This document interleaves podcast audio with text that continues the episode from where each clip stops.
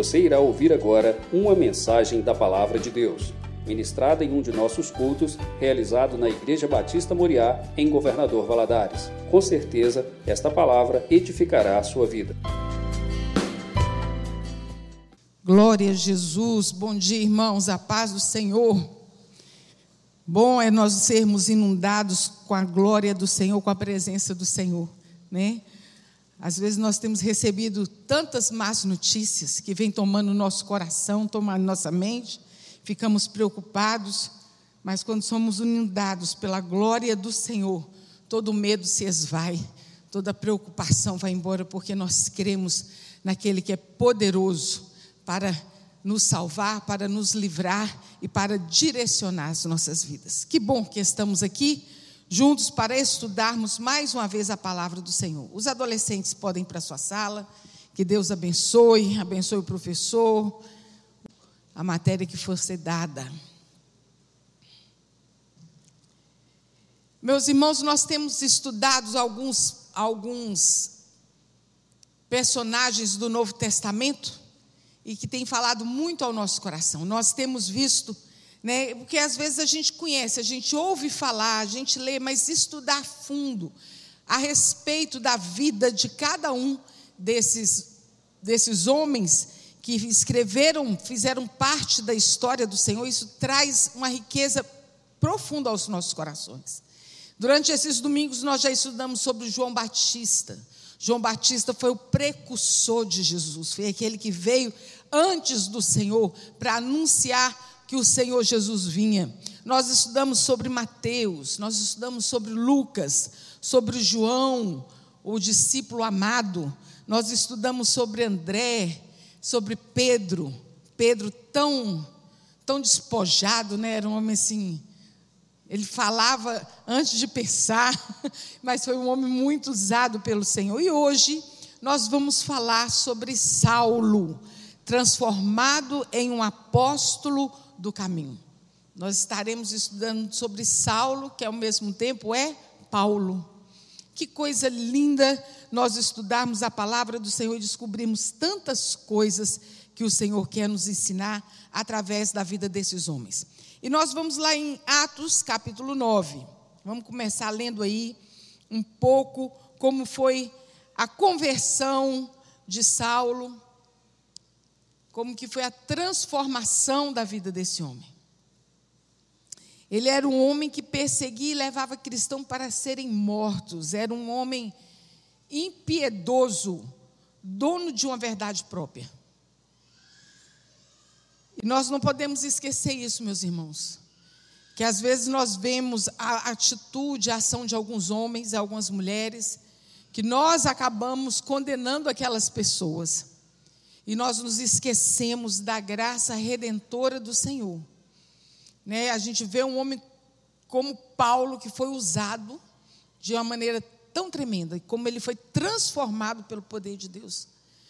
Muitas vezes os homens vão errar, vão ter que pagar né, o, o que fizeram diante dos homens, né, a justiça dos homens, mas quando há arrependimento, há perdão de pecado, isso é maravilhoso. E esse perdão, a, a, a, quando a pessoa se decide pra, por Jesus, ele é para todos. Então vamos lá.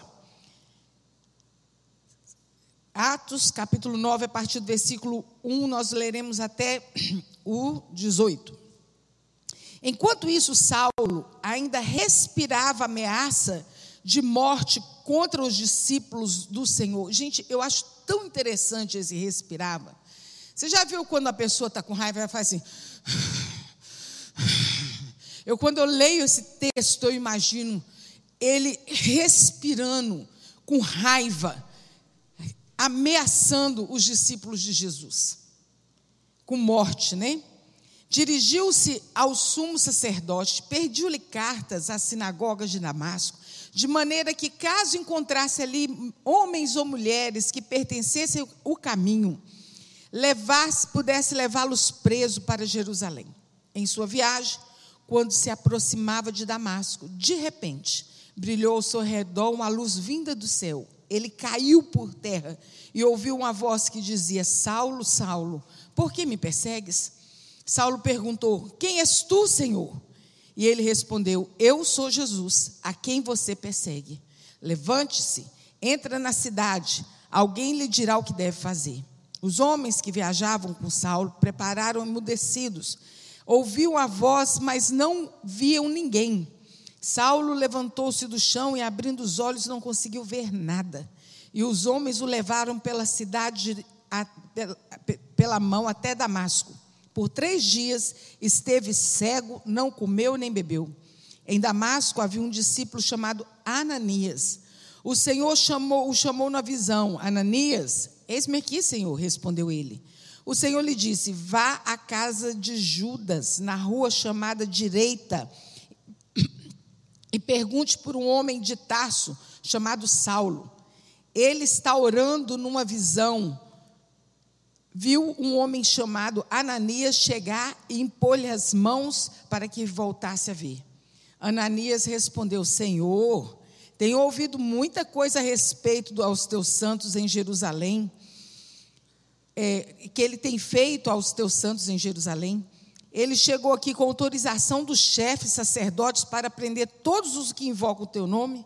Mas o Senhor disse a Ananias: Vá este homem é meu instrumento, escolhido para levar o meu nome perante os gentios e reis e perante o povo de Israel.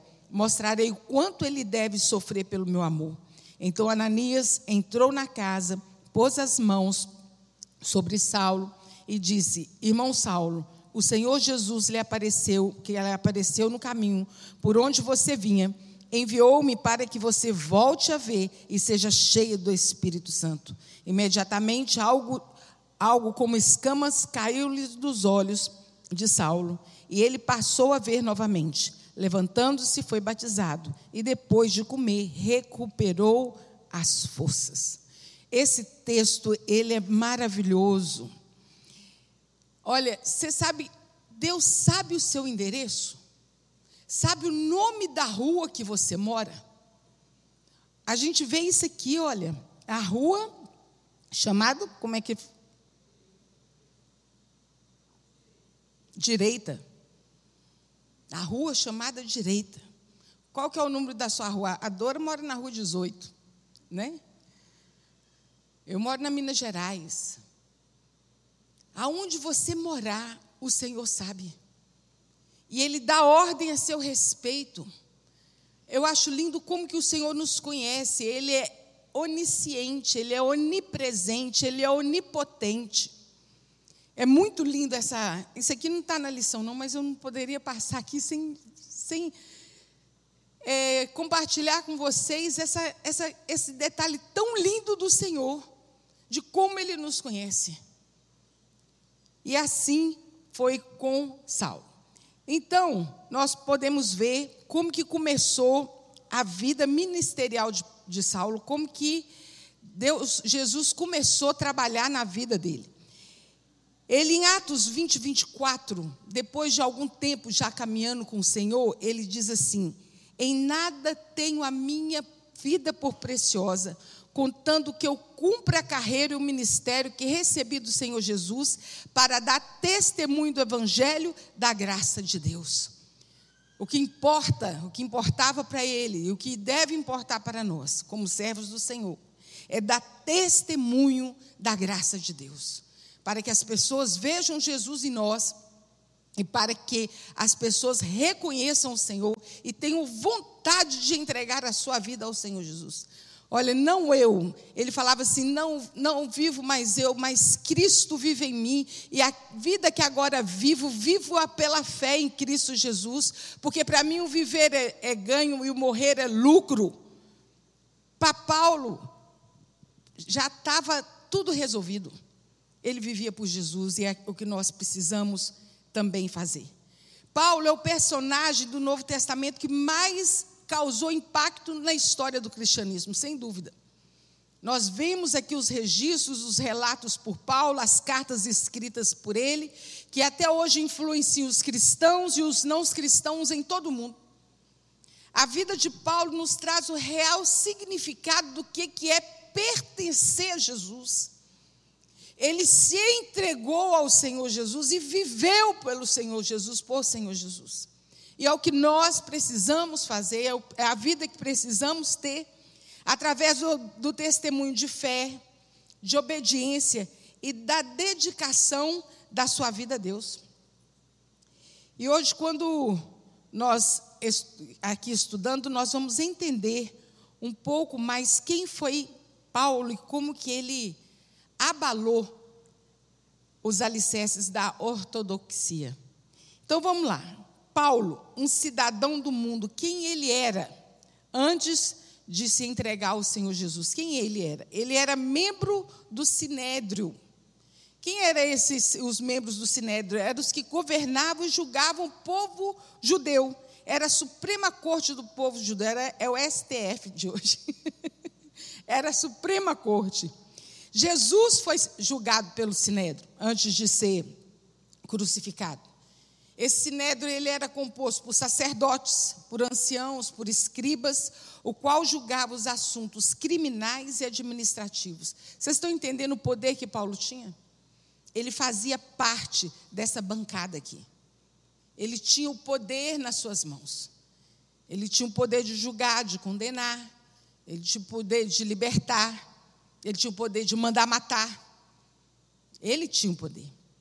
Mas, ao mesmo tempo, nós lemos em Atos 18, 3, que ele tinha, além de ser esse moço, membro do sinédrio, sabia das leis, entendia das leis, ele também ele tinha um ofício. Ele tinha um ofício de fazedor de tenda. Lá em Atos 18, 3 diz assim: posto que eram do mesmo ofício, passou a morar com eles e ali trabalhavam, pois a profissão deles era fazer tendas.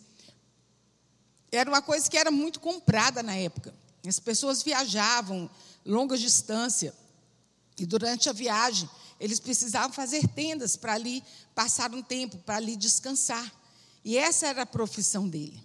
E ele era discípulo de Gamaliel. Gamaliel era um, era um fariseu, doutor da lei. E a Bíblia nos diz que Saulo, ele assentava aos pés de Gamaliel para aprender tudo o que ele tinha. Em Atos 22, 3, Paulo diz assim, Saulo diz assim, eu sou judeu, nasci em Tarso da Cilícia, mas criei-me nessa cidade e aqui fui instruído aos pés de Gamaliel, segundo a exatidão da lei dos nossos antepassados, sendo zeloso para com Deus, assim como para como todos vós sois no dia de hoje. Ele aprendeu toda a lei. Ele não era um homem que não sabia o que as escrituras diziam. Ele sabia o que a escritura dizia. E ele fazia o que ele fazia quando ele ia atrás dos, dos cristãos para matar os cristãos. Ele fazia certo que ele, ele estava obedecendo a lei. Ele não achava que ele estava errado. Até o dia que Jesus se apresentou a ele. Até que, até que, ele é, também, depois da sua conversão, ele se tornou um missionário entre os gentios. Nós, nós, quando nós lemos aqui, quando Jesus falou com Ananias, Jesus falou com ele, ele seria um pregador entre os gentios. Quem eram os gentios? Os não-judeus. O judeu era o povo escolhido, os gentios era aquele povo que não fazia parte do povo judeu. Lá em João capítulo 1, se eu não me engano, é o versículo 11, diz assim: Ele veio para o que eram os seus, mas os seus o rejeitaram. Quem eram os seus? Os judeus. Mas a todos quanto receberam, deu-lhes o poder de serem feitos filhos de Deus. Então, esse, mas a todos quanto receberam, foi quem? Os gentios. Assim a palavra de Deus chegou até nós, não os judeus. Hoje nós somos filhos do Senhor. Nós somos fazemos parte da família de Deus por causa do Senhor Jesus. Ele era um defensor da fé, um homem muito inteligente, plantador de igrejas. Quando você lê as cartas de Paulo, você vai vendo quantas igrejas que ele foi, aonde ele passava, ele, ele levantava ali um treinava, ensinava e deixava aquela pessoa tomando conta ali daquela igreja. E ele, embora depois a Bíblia nos mostre que muitas vezes, quando ele tinha oportunidade, ele voltava para estar com esse povo, ou então ele escrevia cartas. Nós vamos ver que várias vezes chega, chegam nas igrejas cartas de Paulo, que ele ficou sabendo de alguma coisa, e através de cartas, Paulo exortava o povo. Né? E ele era ex-pregador e escritor. Ele também efetuou várias curas. Lá em Atos 14, nos conta a cura de um coxo. Atos 14, a partir do versículo 8. Em Listra havia um homem paralítico dos pés, aleijado desde o nascimento, que vivia ali assentado, nunca tinha ouvido andado. Ele ouvira falar, Paulo falar. Quando Paulo olhou para, diretamente para ele e viu que o homem tinha fé para ser curado, disse-lhe em voz alta: Levante-se e fique em pé. Com isso, o homem deu um salto e começou a andar. Essa expressão aqui nos chama a atenção. Que ele falou assim: viu que o homem tinha fé para ser curado. Ele olhou para o homem, ele, e, e no coração daquele homem ele já dizia assim: Eu creio eu creio.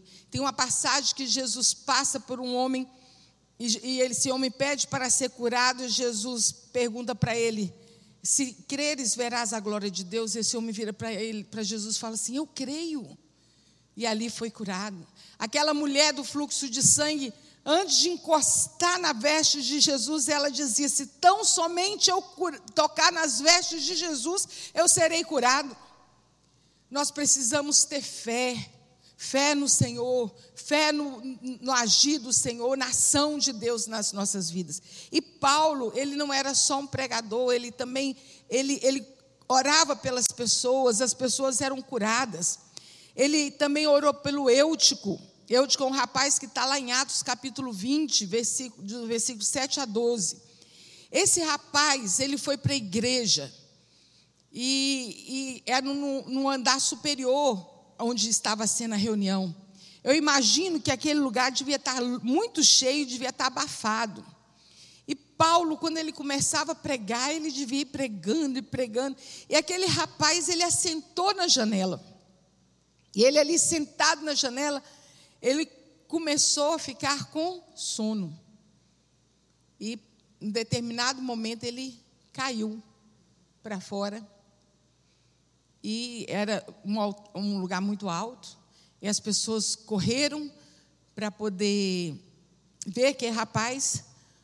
Quando eles chegaram, eles deram o rapaz como morto, e Paulo vai e abraça o rapaz e fala: Ele não está morto.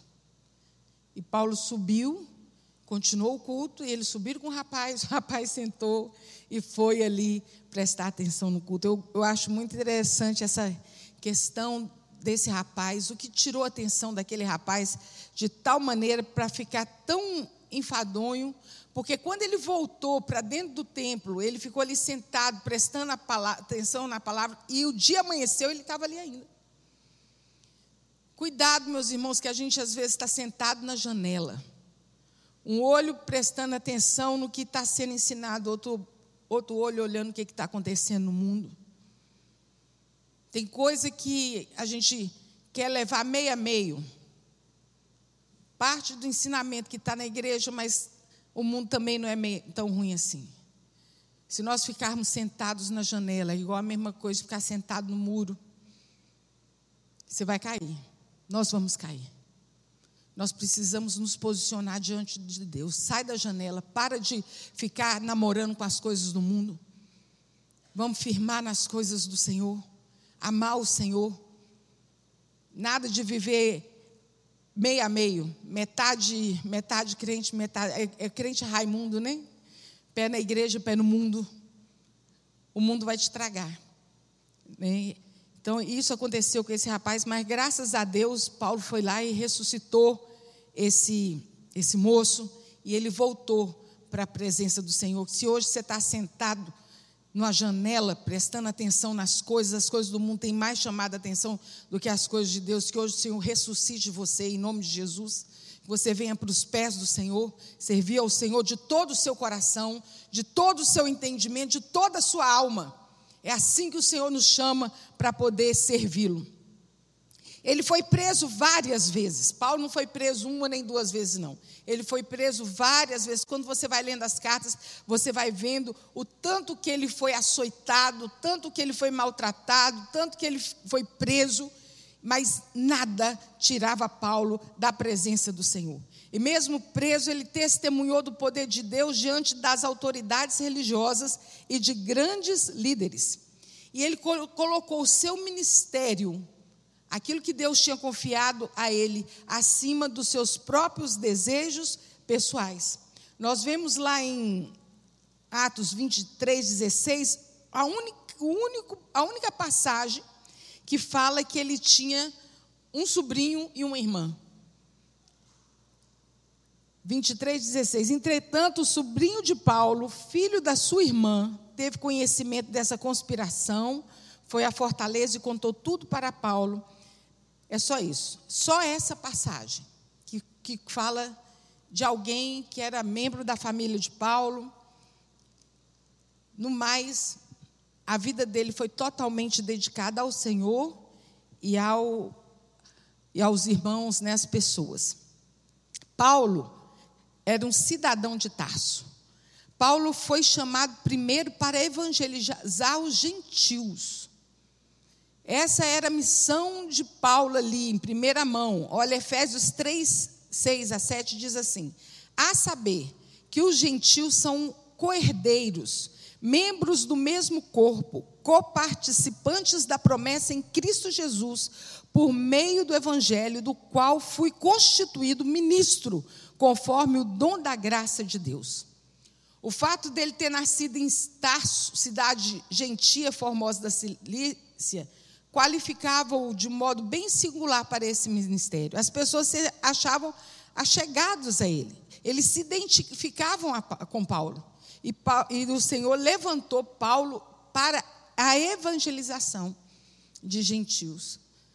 Nós não podemos escolher assim, ah, eu vou falar para fulano, eu não vou falar para ciclano, mas Deus tem colocado pessoas do seu lado. Sabe que é a pessoa que se identifica com você, que gosta de ouvir o que você tem a falar? Fale de Jesus para ele o povo que Deus tem para você, como Deus tinha para Paulo, é o povo que ele tem colocado ao seu lado. Seja dentro da sua escola, da sua faculdade, do seu trabalho, da sua família, na sua vizinhança. É o povo a quem Deus tem confiado a você para ser testemunha do Senhor. Ao mesmo tempo, ele era um rei israelita da tribo de Benjamim. Ele era da linhagem de Benjamim. Ele, quando ele nasceu, os seus pais eram judeus devotos que o circundaram no oitavo dia, cumprindo toda a lei. Certamente seu nome hebraico, Saulo, era homenageado a Saul, era uma homenagem feita a Saul.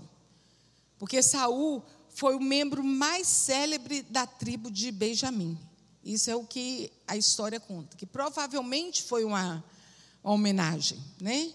Aí tem Saul, vamos colocar o nome do menino de Saulo, né, para ser uma homenagem a esse homem. E ele, Saulo, Saulo era o nome dele judeu. E ele adotou o nome hebraico de Paulo, grego quer dizer, Paulo. Às vezes as pessoas falam assim: ah, o nome de, de Saulo foi mudado quando ele converteu. Não. O nome dele, judeu, era Saulo, em grego era Paulo. Era a mesma coisa. A mesma coisa de John e de João. Né? E, e assim era. Em suas cartas, raramente ele referiu a si mesmo usando o seu nome de Saulo. Geralmente ele usa o seu nome de Paulo. Mas como que ele, sendo judeu, ele era também reconhecido como cidadão romano? Ele tinha cidadania romana e tinha cidadania judia, ele era judeu por, por nascimento. Né? Paulo de Tarso, quando ele foi preso em Jerusalém, revelou-se ser romano de nascimento. Quando ele, uma vez, ele estava pregando e as pessoas se levantaram contra ele, os soldados romanos foram para prendê-lo, ele falou assim: Vocês têm certeza que vocês vão fazer isso? Está lá em Atos 22, 28. Vamos lá. Olha aqui.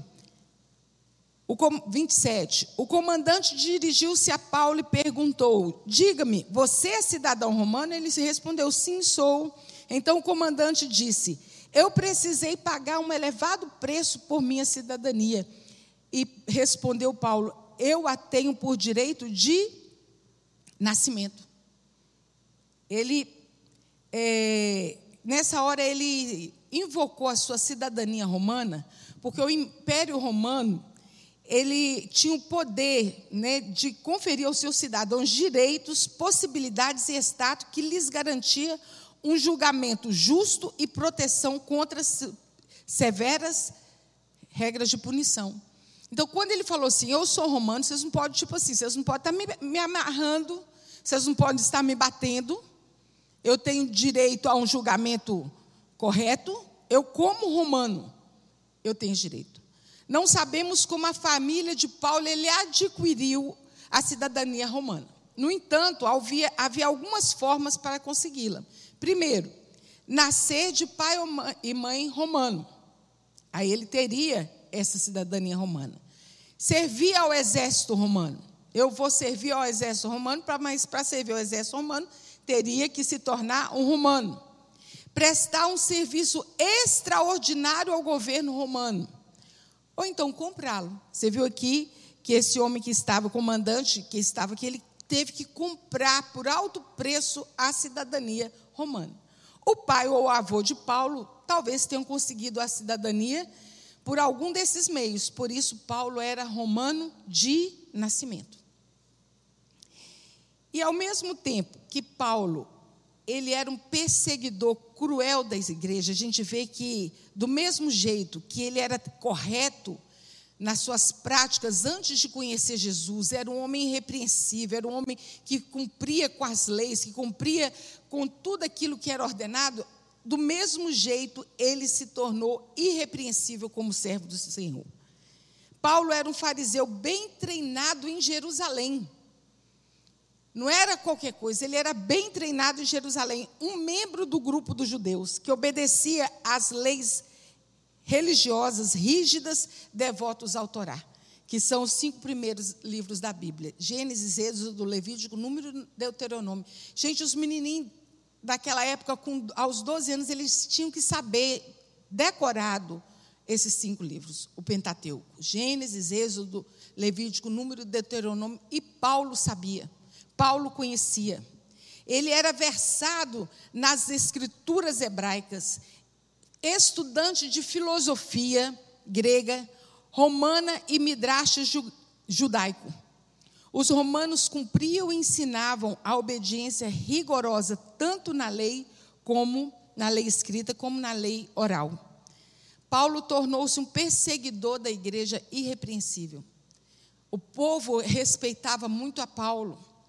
Não tinha nada que desabonasse Paulo, mesmo ele sendo perseguidor ali da igreja. E os judeus da sua época estavam subjugados a ele, os judeus cristãos. No entanto, quando Jesus entrou na história de Saulo, de Paulo, ele converteu o Senhor, ele passou a servir ao Senhor de maneira íntegra, da mesma forma que ele cumpria antes as coisas que ele achava certo, quando ele achou Jesus e descobriu a verdade, ele escolheu viver a verdade pelo Senhor Jesus Cristo, na excelência do Senhor. Em Filipenses 3,8 ele diz assim: Sim, deveras considero tudo como perda, por causa da sublimidade do conhecimento de Cristo Jesus, meu Senhor, por amor do qual perdi todas as coisas e as considero refúgio para ganhar a Cristo. E a, nosso encontro com Jesus não pode ser diferente. Nosso encontro com Jesus, ele não pode ser diferente. Eu digo que eu tenho Jesus na minha vida. Eu vou ter uma vida transformada pelo Senhor. É claro que não é pozinho de pilim-pim-pim. Né? Hoje eu, eu, eu vivo uma, uma vida de pecado, uma vida longe do Senhor E amanhã, no outro dia, eu já não faço mais nada de errado. Não. Mas nós vamos crescendo, crescendo, nós vamos dando ouvido à palavra do Senhor, nós vamos lendo a palavra do Senhor, nós vamos conhecendo a voz do Senhor, nós vamos orando e nós vamos crescendo em graça, em sabedoria, nós vamos crescendo diante de Deus e diante dos homens, e assim Deus vai nos transformando. Quando a gente lê a palavra do Senhor que falava, fala assim: aquele que mentia não minta mais, aquele que roubava não roube mais. É isso que a palavra de Deus está nos falando aqui, que foi com Paulo. Eu não faço mais as coisas que eu fazia antes. Antes eu me envergonho das coisas passadas. Mas agora eu vivo em Cristo e vivo a palavra do Senhor. É isso que o, que o Senhor deseja da sua igreja. Cristãos, realmente cristão quer dizer pequenos cristos. Nós não vivemos na prática do pecado. Mas se pecarmos, nós temos um advogado, que é Jesus.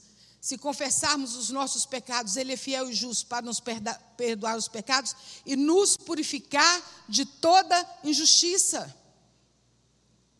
Aconteceu, Senhor, me perdoa, porque aquele que arrepende e deixa, alcança misericórdia.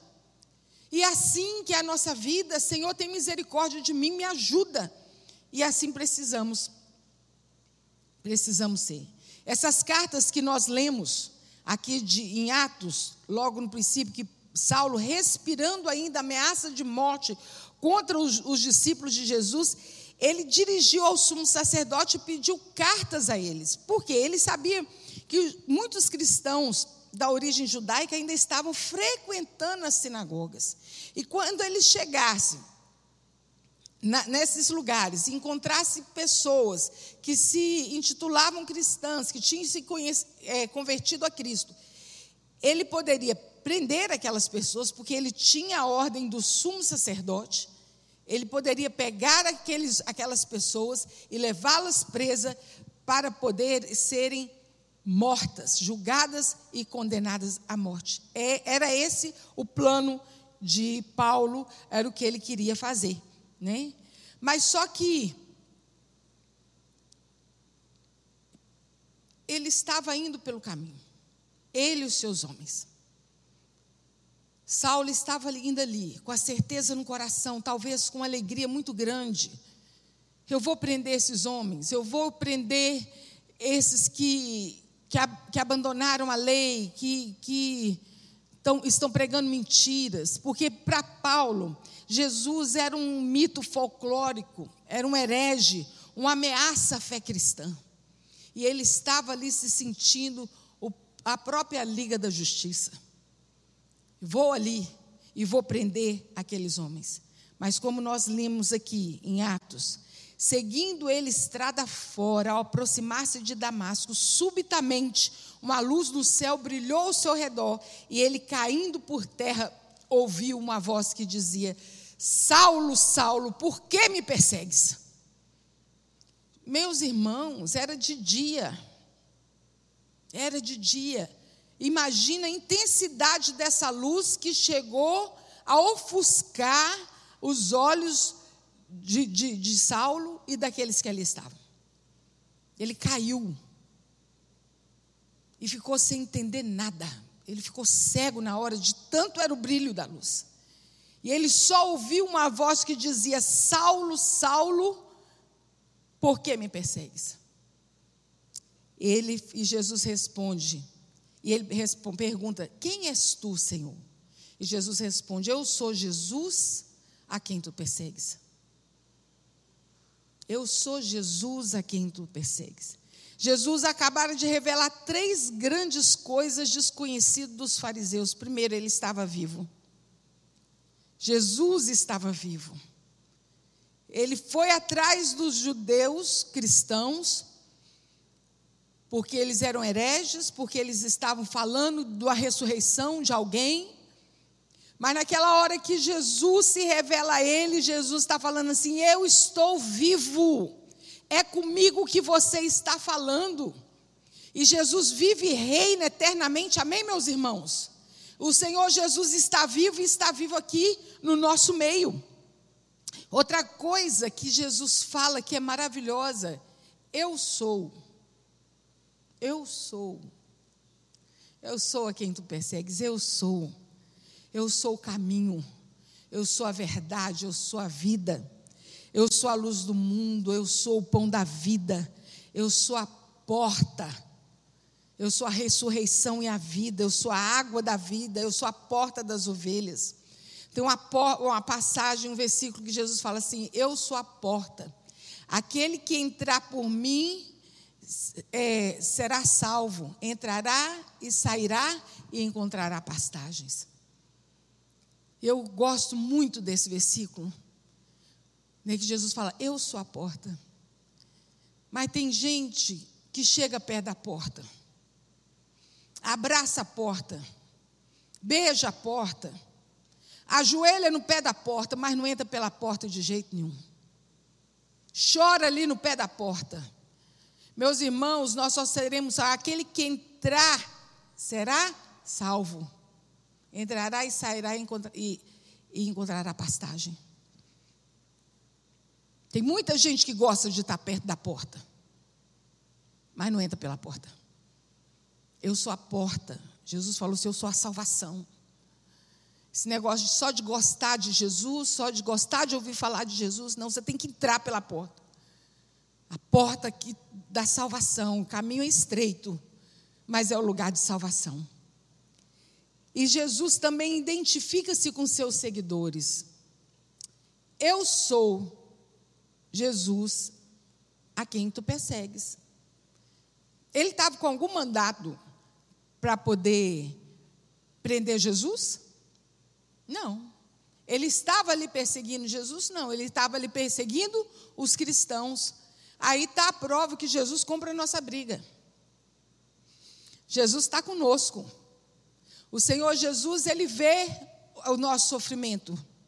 Você não está sozinho, amém, meu irmão? O Senhor é contigo por onde quer que andares. Então, naquela hora, ele, ele se identifica com seus seguidores. Então, Paulo, ele se transforma ali, e aí tem aquela história maravilhosa, né? Que ele fica cego, os discípulos levam ele até Damasco, colocam ele numa casa, ele fica três dias sem comer e sem beber, impactados com tudo aquilo que ele tinha visto sem entender. Deus fala, Jesus fala para Ananias, Ananias, vai lá, ora com o rapaz, fala com ele isso, isso, isso. E Ananias, eu? Você sabe de quem? A gente é muito engraçado. Você sabe, Senhor, com quem, a quem que o Senhor está me mandando para poder falar? Você sabe que ele está querendo matar a gente? Você sabe disso tudo? Com coisa que o Senhor não soubesse, né? Às vezes a gente esquece que o Senhor é onisciente, né? Às vezes a gente esquece que o Senhor é onipotente. O Senhor conhece todas as coisas. E ele sabia o que ele estava falando, é Deus no controle. Jesus fala, eu sei, mas vai lá. E ao mesmo tempo, Jesus, um anjo aparece Paulo e fala assim: Olha, vai vir aí um homem que vai falar você, para você, vai orar por você. E quando ele, ele recebe a oração, caem as escamas. Cai, cai algo parecendo as escamas dos seus olhos, ele passou a ver é escama da incredulidade, da falta de fé. Tanta gente cego espiritualmente. Às vezes, dentro da igreja, e não está enxergando a verdade da palavra do Senhor e continua vivendo a sua vida de modo que não agrada ao Senhor, andando no caminho pecaminoso. Que se tem alguém aqui hoje com escama, que está aqui ou que nos ouve, que essas escamas caiam em nome de Jesus, que o Senhor se revele e que você viva a verdade da palavra do Senhor. É isso que nós precisamos. Paulo vivia como se estivesse fazendo a vontade de Deus, mas ele estava indo no caminho errado. Havia uma cegueira espiritual. Que essa cegueira não faça parte das nossas vidas, em nome de Jesus. O apóstolo Paulo tinha uma vontade inabalável de levar o evangelho a lugares em que nunca foi pregado.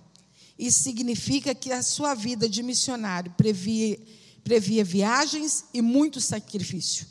Foi ele que recebeu a missão de pregar o evangelho da salvação na Europa, Vamos lá em Atos, Atos 16.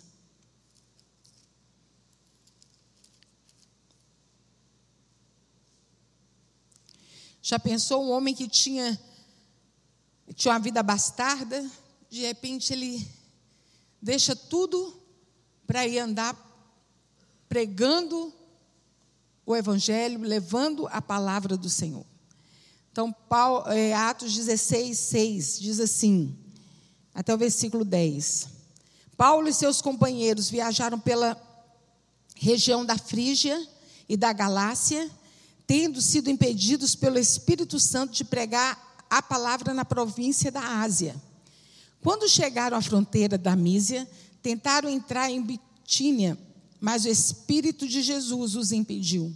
Então contornaram a Mísia e desceram a Trode. Durante a noite, Paulo teve uma visão, na qual um homem da Macedônia estava em pé e lhe suplicava: Passa, passe a Macedônia e ajude-nos. Depois Paulo depois que Paulo teve essa visão, preparamos imediatamente para partir para Macedônia, incluindo que Deus nos tinha chamado para lhes pregar o Evangelho. E ali Paulo chega com seus sermões, e o sermão de Paulo enfatizava a sua conversão. Ele conta, em todos os seus sermões, ele, você vai ver, ele falando quem ele era e como o Senhor Jesus transformou a vida dele. Ele também, nos seus sermões, ele enfatiza a ressurreição de Jesus. Né, que Jesus morreu e ao terceiro dia ele ressuscitou dentre os mortos. Ele ensina os argumentos sobre o Messias nas Escrituras. Nós, quando nós lemos o Velho Testamento, nós lemos, nós vemos que as escrituras, elas apontam para Jesus, principalmente no livro de Isaías. O livro de Isaías é um dos livros mais é, que, que mais fala sobre a vinda do Senhor Jesus. E ali Paulo fala sobre isso e também conta nas suas pregações a respeito da perseguição sofrida em Jerusalém, que não era fácil. E nos escritos dele também nós encontramos. Ele era um escritor, né? ele gostava de escrever. Era também o jeito que eles tinham de se comunicar. Né? Encontramos no livro do Novo Testamento, encontramos no Novo Testamento 13 cartas atribuídas a Paulo. Algumas foram escritas às igrejas que o apóstolo estabelecera durante as suas viagens missionárias. Quais foram as cartas de Paulo? Romanos, 1 e 2 Coríntios, Gálatas, Efésios, Filipenses, Colossenses, 1 e 2 Tessalonicenses, 1 e 2 Timóteo, Tito e Filemão. Hebreus ainda sempre há uma, uma discussão de quem escreveu, quem não escreveu, mas por certo, esses que nós falamos é, foram escritos por ele. E eles nos trazem aprendizagem do, do seu entendimento sobre pecado Paulo nos explica muito claramente a respeito do pecado, sobre a necessidade do arrependimento, sobre a necessidade da salvação. Ele nos fala sobre o fim do tempo, sobre a vida cristã e a missão da igreja. Meus irmãos, leia a Bíblia, aprenda a palavra do Senhor, decore a palavra do Senhor. Tem gente que fala assim: ah, mas eu não tenho assim tanta facilidade para decorar. Peça a Deus. Escondi a sua palavra no meu coração para não pecar contra ti, Davi já falava. A gente precisa guardar a palavra do Senhor no coração, na mente, no nosso falar. Precisa ser assim. Sempre que nós conversarmos, porque a boca fala aquilo que o coração está cheio. Se o seu coração não está cheio da palavra do Senhor, cheio de esperança para dar para as pessoas, o que, que você tem a oferecer? Nós precisamos ler a palavra do Senhor. E Paulo nos deixou um grande legado. Temos muito que aprender com as suas cartas e, e sermões. Ele não transferia a responsabilidade dos seus atos a ninguém. Ele não falava, não, não falava assim, Ah, porque eu, eu fazia isso, porque eu fui ensinado assim. Porque foi assim que, que eu aprendi quando eu era menino. A culpa não era minha, muito pelo contrário. Em Timóteo 1,15, ele diz assim: Fiel é a palavra e digna de toda aceitação. Eu quero dizer, eu vou ler, vou ler aqui que eu separei, que esse texto ele é maravilhoso. Começa no versículo. Vou começar no versículo 12. Olha aqui que Paulo, gente, presta atenção. 1 Timóteo, capítulo 1, a partir do versículo 12 até o 17, ele diz assim: Dou graças a Jesus Cristo, nosso Senhor, que me deu forças e me considerou, designando-me para o ministério. A mim, que anteriormente fui blasfemo, perseguidor, insolente, mas alcancei misericórdia, porque o fiz por ignorância na minha incredulidade. Contudo, a graça do nosso Senhor Jesus transbordou sobre mim com a fé e com o amor que estão em Cristo Jesus. Esta afirmação é fiel e digna de toda aceitação. Cristo Jesus veio ao mundo para salvar os pecadores, dos quais eu sou o pior. Ele falava, de ter, ele se considerava o maior, o pior pecador dentre os homens. Por isso mesmo, eu alcancei misericórdia, para que em mim, o pior dos pecadores, Cristo Jesus demonstrasse a grandeza da sua paciência, usando-me como um exemplo para aqueles que nele haveriam de crer para a vida eterna. Eu fico imaginando na hora que Paulo estava escrevendo isso, ele lembrando de quem ele era antes, de como a graça de Deus o alcançou, de como ele foi transformado, de como ele foi cheio, de como ele era usado.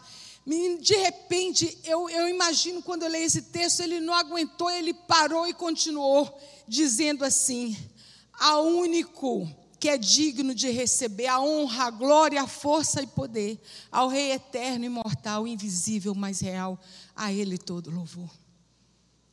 Eu, eu, sinto isso porque depois ele continua outro assunto, assim, Timóteo, meu filho, dou-lhe instrução. Esse ali foi um momento de que ele parou para agradecer a Deus. Deus, obrigada. Obrigado. Ao Senhor, é ao Senhor toda a honra e toda a glória. E nós temos que pensar assim na nossa vida. Ah, se não for o Senhor nas nossas vidas.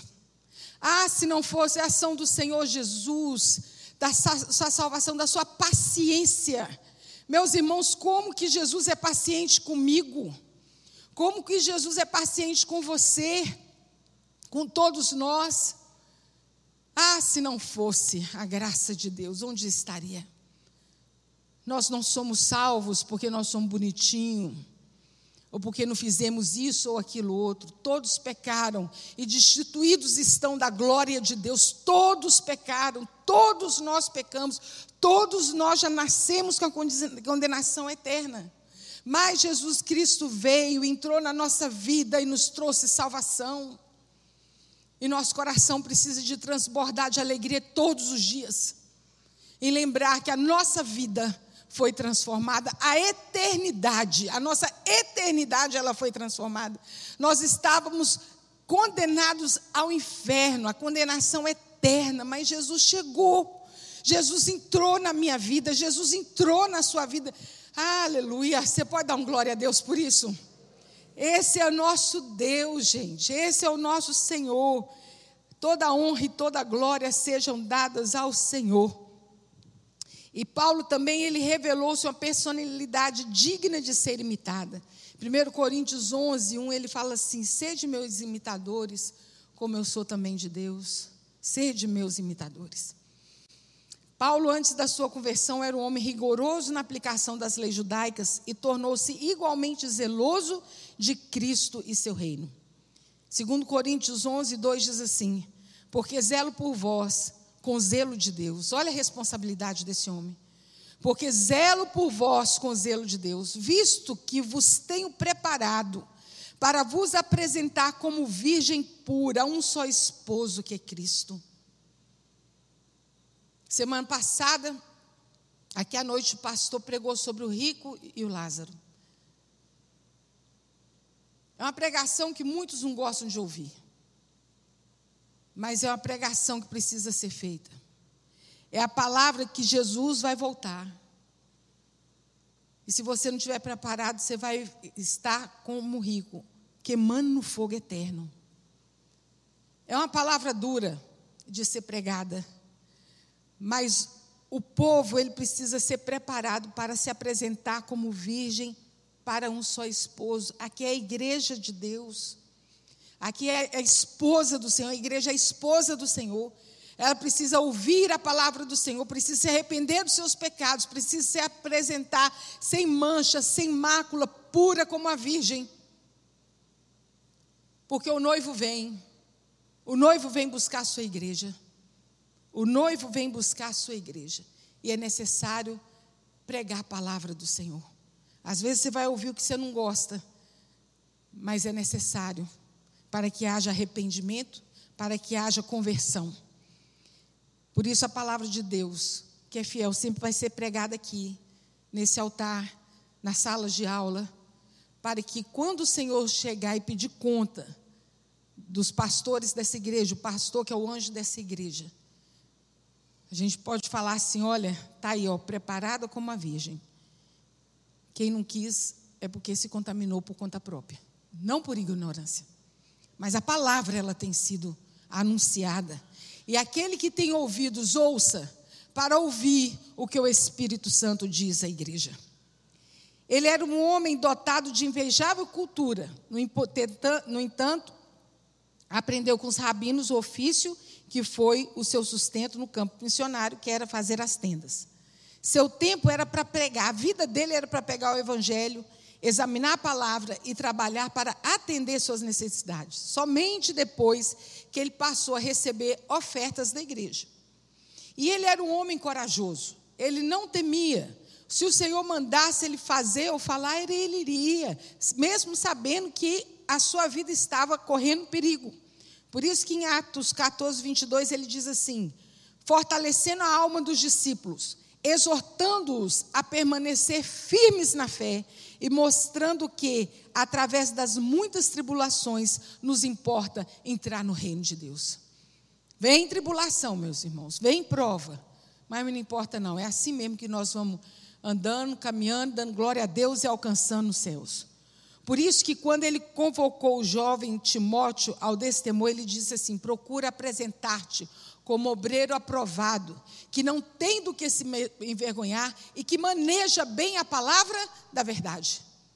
Procura apresentar-te como obreiro aprovado, não reprovado, aprovado, que não tem que se vergonhar e que maneja bem a palavra da verdade, quer dizer, que sabe a palavra.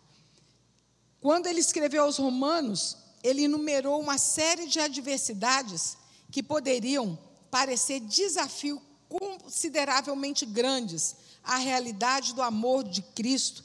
No entanto, ele concluiu dizendo que nada poderá nos separar do amor de Deus. Eu quero pedir aos irmãos aí do, do vídeo que poste aí que nós vamos ler junto. Romanos 8, 35 a 39. Quem, quem, quem nos separará do amor de Deus? Olha o que Paulo diz aos irmãos. Vamos ver aqui que a gente vai ler. Eu quero que todos nós possamos ler em alta voz. É isso aí, ó, que Paulo fala e que nós precisamos ter isso sim decorado. Vamos lá? Quem nos separará do amor de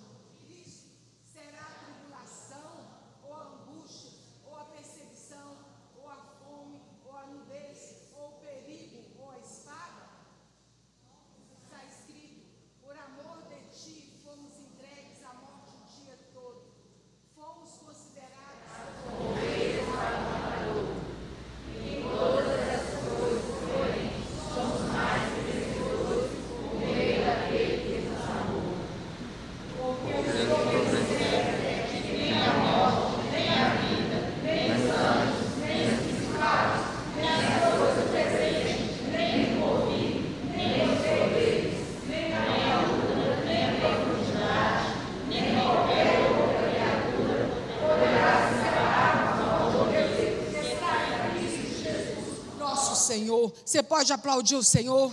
Que isso seja uma verdade nas nossas vidas. O que que pode nos separar do amor de Deus? Nada. Eu vou perguntar e vocês vão responder. O que que pode nos separar do amor de Deus? Nada.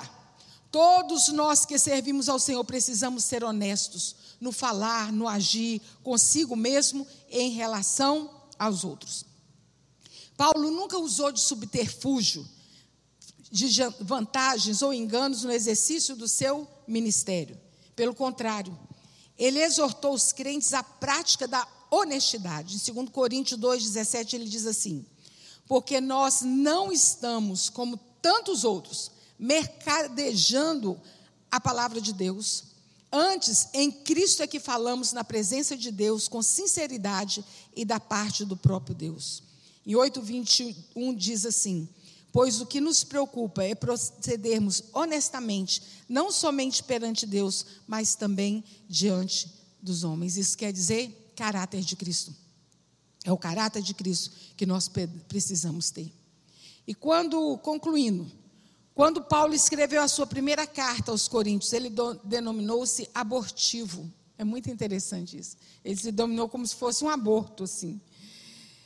E afinal, está lá em 1 Coríntios 15, de 8 a 9. E ele diz assim, porque ele se acha como nascido fora do tempo. No versículo 9 ele diz assim: Porque sou o menor dos apóstolos, que mesmo não sou digno de ser chamado apóstolo, pois persegui a igreja de Deus. Ele foi considerado apóstolo porque ele viu ao Senhor Jesus. Mas mesmo ele tendo aquela a experiência toda, ele não se considerava digno de ser chamado apóstolo, porque ele perseguiu a igreja de Deus. Porque, ao contrário dos demais apóstolos, que tiveram a possibilidade de serem treinados de mestre, ele não teve a oportunidade de ter contato terreno com Cristo ou com os seus ensinamentos. É coisa preocupante isso aqui, a pessoa se autodenominar apóstolo, mas não vou entrar no mérito da palavra, mas eu gostaria que vocês prestassem muita atenção aqui no que Paulo está falando. Aquele homem, servo do Senhor, que dedicou a sua vida ao Senhor, ele não se achava digno nem de ser chamado apóstolo. Gente, se não tomar cuidado, tem gente se declarando até vice-deus por aí. Vamos ser, gente, nós sermos reconhecidos como servos do Senhor, está bom demais bom demais da conta. O que, que você é? Eu sou servo do Deus Altíssimo. Olha que, que, que privilégio. Eu sou servo do Deus Altíssimo. Eu sou aquele escravo de orelha furada. Não sei se os irmãos sabem essa expressão, servo de orelha furada. É quando o escravo ele tinha direito para ir embora, mas ele gostava tanto de estar com seu senhor que ele fala assim: Eu não vou embora, eu quero te servir o resto da minha vida. Então eu vou furar a sua orelha, porque todos vão saber que você é servo, mas você é livre. E eu escolhi ser servo do Senhor. Olha que coisa linda, né? Então, vamos preocupar em, não vou preocupar com o título, não, gente, vou preocupar em ser servos do Senhor. É isso que importa. No entanto, apesar disso, possivelmente o discípulo de Gamaliel, Paulo, foi um dos homens mais cultos e produtivos que o cristianismo já observou, e certamente um dos teólogos mais tenazes que a igreja já conheceu.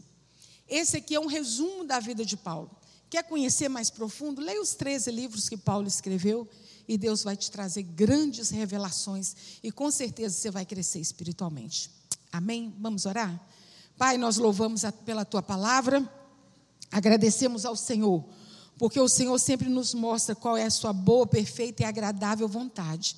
Meu Deus, e que nós possamos, Senhor, nos inspirar em homens como Paulo foi meu Pai Celestial, homens que temeram ao Senhor, que se dedicaram a sua vida ao Senhor. Meu Pai Celestial, não temendo ao que o homem poderia fazer, mas sim, Senhor Deus, com coragem, anunciando a tua palavra. Levanta uma igreja viva, destemida, cheia de poder, que, que pregue a tua palavra, Senhor, a tempo e fora de tempo, para a salvação de muitos. É que eu oro a ti em nome de Jesus. Amém.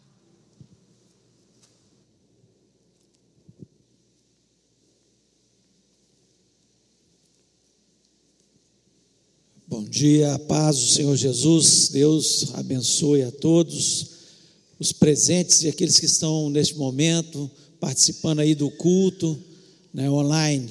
Tenho certeza que é, você está já abençoado no nome de Jesus. Né? Que benção a gente poder louvar a Deus, cantar louvores ao nome do nosso Deus e também ouvir a palavra de Deus, um estudo tão gostoso de ouvir, né?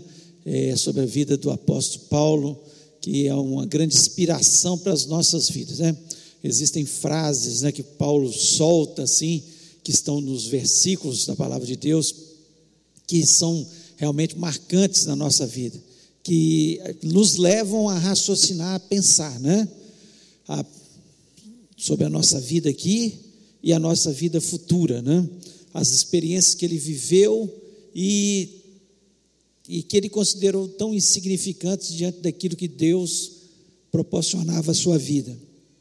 Então, que você possa pensar sobre isso, né? Sobre a vida de Paulo, o apóstolo dos gentios. Se chegou o evangelho até nós, graças a Deus pela vida de Paulo, né? E que Deus possa abençoar a nossa vida. Eu queria convidar você a ficar em pé agora, em reverência mais uma vez à palavra de Deus. Abrir sua Bíblia no livro de 2 Coríntios, capítulo 9.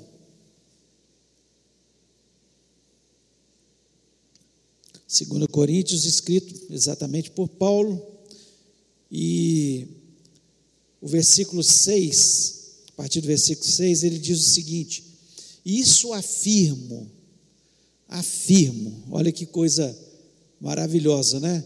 Quando a gente afirma alguma coisa é porque a gente tem experiência com aquilo, a gente viveu é, alguma coisa em relação àquilo que nós afirmamos. Eu só posso afirmar quando eu tenho experiência, né? quando eu vivo. E interessante que eu posso dizer perfeitamente o que Paulo diz aqui por pela vivência dentro do evangelho de ver pessoas que são fiéis e pessoas que não são fiéis. Né? E Paulo afirmava isso porque ele viveu essas experiências. Ele diz: Isso afirmo: aquele que semeia pouco, pouco também ceifará. E o que semeia com fartura, com abundância também fará. Cada um contribua segundo tiver proposto no coração, não com tristeza ou por necessidade, porque Deus ama quem dá com alegria. Deus pode fazer-vos abundar em toda graça, a fim de que, tendo sempre em tudo ampla suficiência, superabundeis em toda boa obra. Então, quando nós plantamos no reino de Deus, Aqui ele está se referindo a dinheiro, porque ele estava levando uma oferta para os pobres de Jerusalém. Estava ali na Macedônia, que não era um povo também rico, né? e colhendo ali e elogiando essas pessoas pelo que eles estavam fazendo. E, mas também isso se aplica a qualquer coisa na nossa vida. Se eu semeio amor, vou colher amor. Semeio alegria, vou colher alegria. Tudo que eu semeio nessa vida, eu vou colher. Né? Se eu também semeio maldade, vou colher maldade.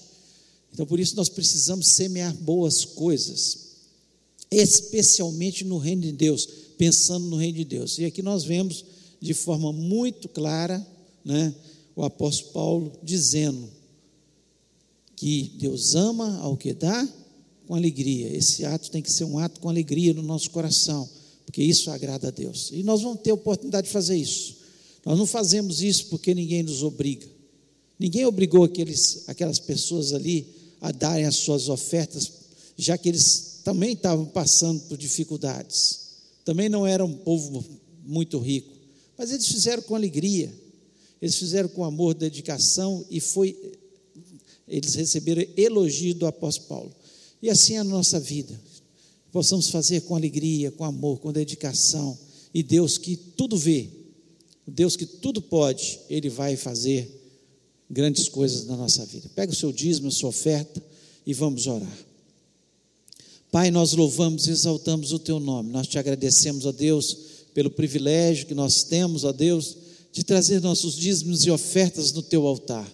Ó Deus, nós sabemos também que muitos irmãos estão colocando no teu altar através de transferências, através do Pix, ó Pai, e nós louvamos o teu nome pelas, por essas vidas. Mesmo não estando vindo na igreja, Senhor tem sido fiéis à tua palavra, às tuas promessas, E eu tenho certeza que, da mesma forma que o Senhor abençoa quem traz aqui, o Senhor abençoa aquele que faz a sua transferência, porque o que importa é o que está no coração, como fazemos. Se fazemos com alegria, com amor, com dedicação, por obediência ao Senhor, o Senhor certamente vai fazer com que a nossa sementeira ela possa ser próspera e abençoada e muito farta, Pai. Portanto, abençoa-nos, ó Pai, e continua nos prosperando no mundo caótico e difícil que estamos vivendo, mas com a certeza no coração que o Deus que é dono do ouro e da prata há de suprir todas as nossas necessidades. Muito obrigado, Senhor, pelo privilégio, em nome de Jesus. Amém. Adore o Senhor neste momento com seu dízimo, com sua oferta.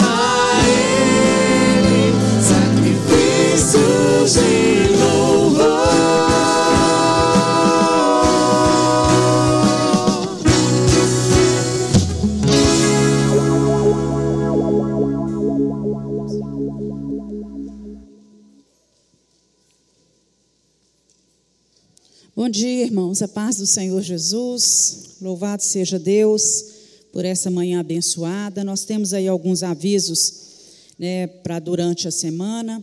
É, tem um aviso aí no boletim, na primeira página, você pode ajudar a Missão Vida, né?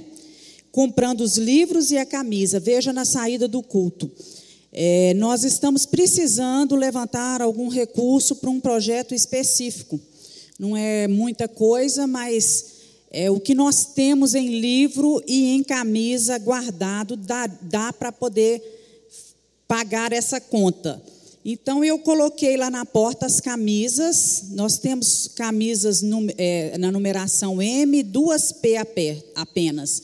Nós estamos vendendo a 30 reais a camisa, preço de dois anos atrás. E os livros da Missão Vida nós estamos vendendo a 18 reais e quem compra 10 livros sai a 150 reais os 10 livros, quer dizer, sai a 15.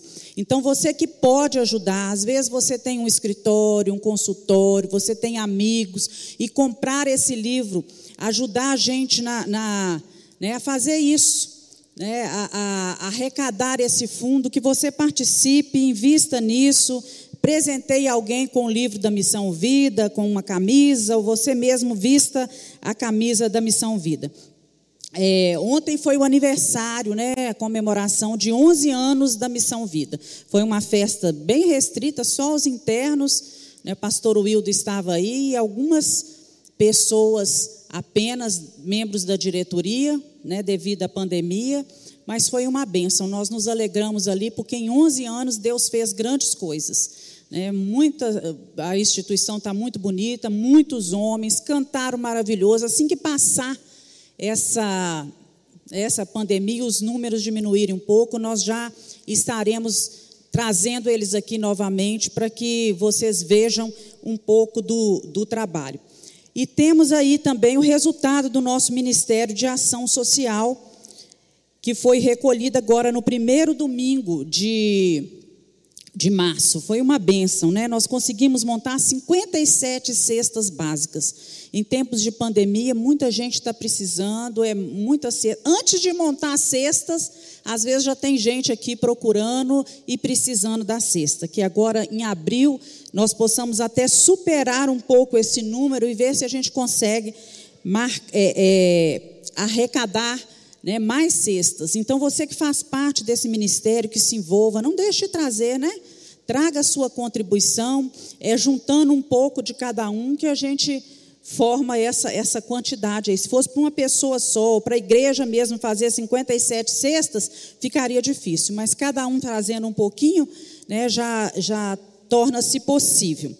Lembrando, né, o pastor Rimac pede para avisar que hoje às 18h30, nós não teremos culto de oração.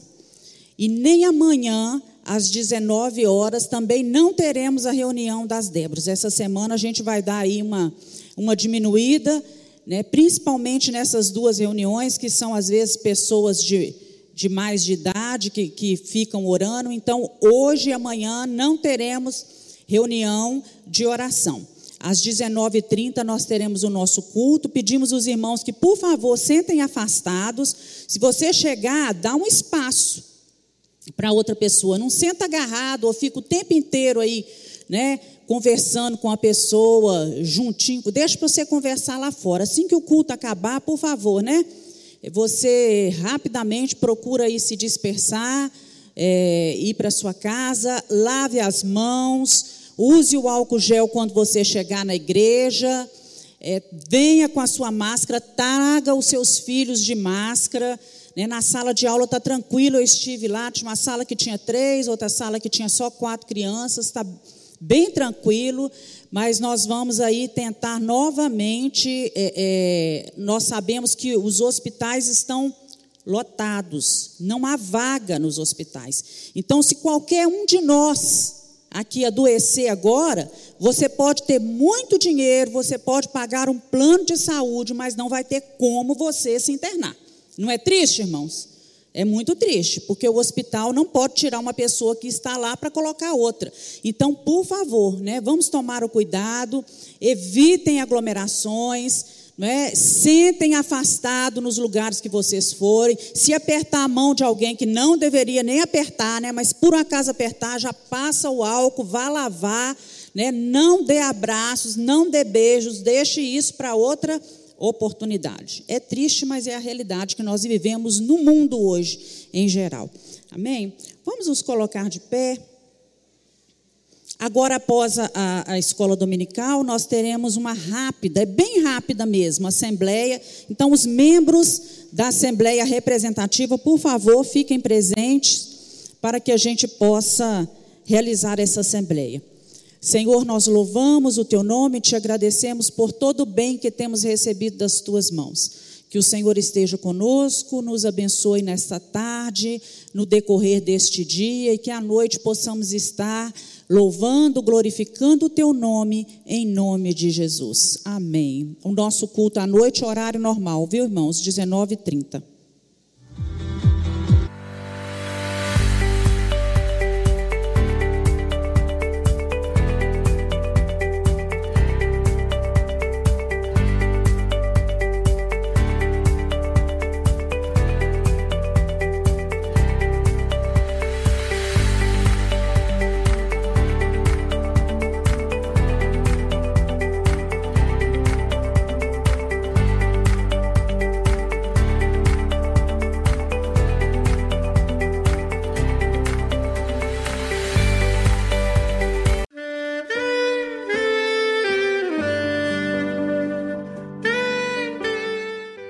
Amigo, Deus se interessa por você.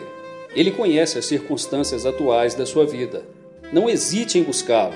Em Jeremias 33, versículo 3, ele nos diz: Clama a mim e responder-te-ei, e anunciar-te-ei coisas grandes e ocultas que não sabes. Esperamos que a mensagem ouvida tenha falado ao seu coração. e que você e sua família sejam abençoados pelo Senhor Jesus.